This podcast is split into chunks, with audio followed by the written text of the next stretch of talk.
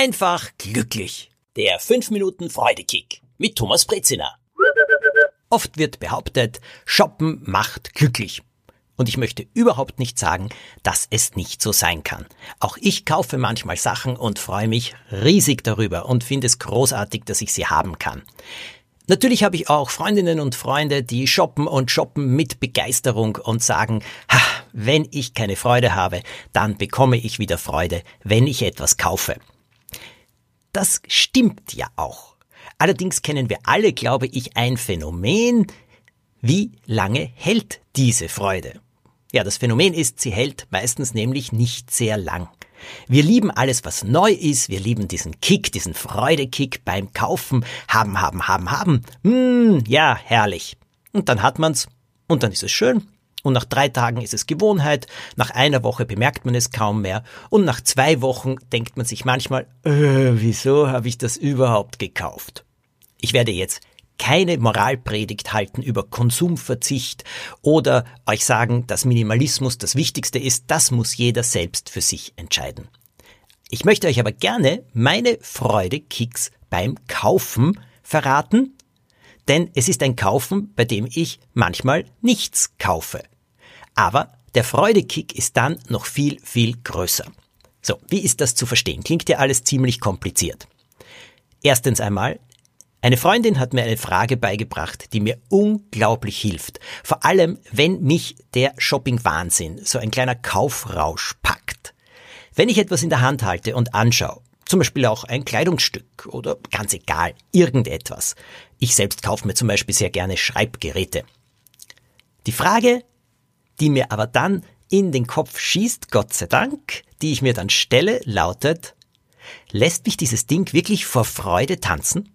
Oder wenn ich glaube, ich brauche irgendetwas und ah, ich muss das unbedingt haben. Und wenn ich aufbreche, um es zu kaufen, wiederum die Frage, lässt mich dieses Ding wirklich vor Freude tanzen?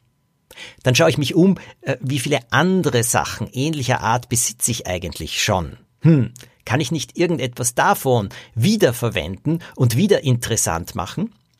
Lässt mich das, was ich jetzt da unbedingt haben möchte, vor Freude tanzen?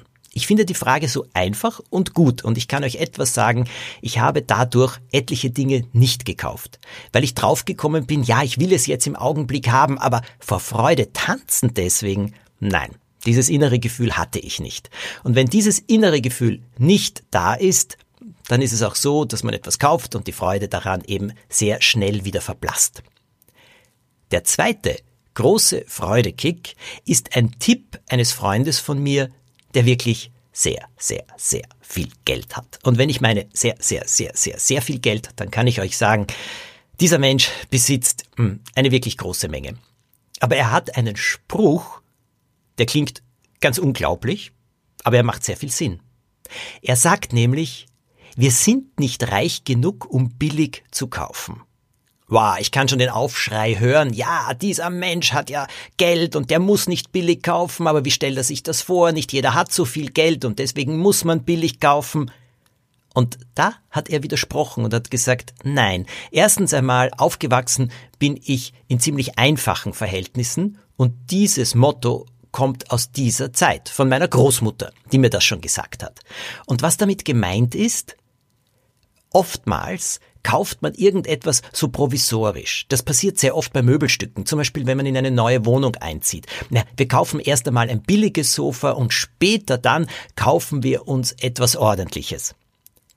Aus meiner Erfahrung und dem Spruch folgend, wir sind nicht reich genug, um billig zu kaufen, ist es wesentlich besser, eine Zeit lang lieber auf umgedrehten Kisten zu sitzen oder äh, etwas aus Kissen zu machen oder vielleicht wirklich irgendein Sofa zu nehmen, das irgendjemand schon gar nicht mehr braucht und das man eben in die Wohnung stellt.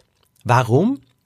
Weil etwas Billiges zu kaufen, so als Überbrückung, heißt schlicht und ergreifend, ich habe eine ganze Menge Geld ausgegeben und kaufe mir dann später etwas, was wahrscheinlich wesentlich teurer ist. Also warum erspare ich mir nicht das, was wesentlich billiger ist und lebe mit etwas, das noch wesentlich, wesentlich billiger ist, wesentlich einfacher ist. Es ist ein Provisorium für eine Weile, aber ich habe jetzt die Zeit, mir etwas wirklich Schönes zu suchen und vielleicht auch darauf zu sparen, denn auch das ist manchmal notwendig. Aber dann macht es Freude. Und dieser Freudekick ist wesentlich größer. Das war's für heute. Ich hoffe, ihr habt eine wunderbare Woche. Das wünsche ich euch auf jeden Fall. Nächster Montag, nächster 5 Minuten Freudekick. Abonniert den Podcast, dann kommt er automatisch. Alles Gute, euer Thomas Breziner.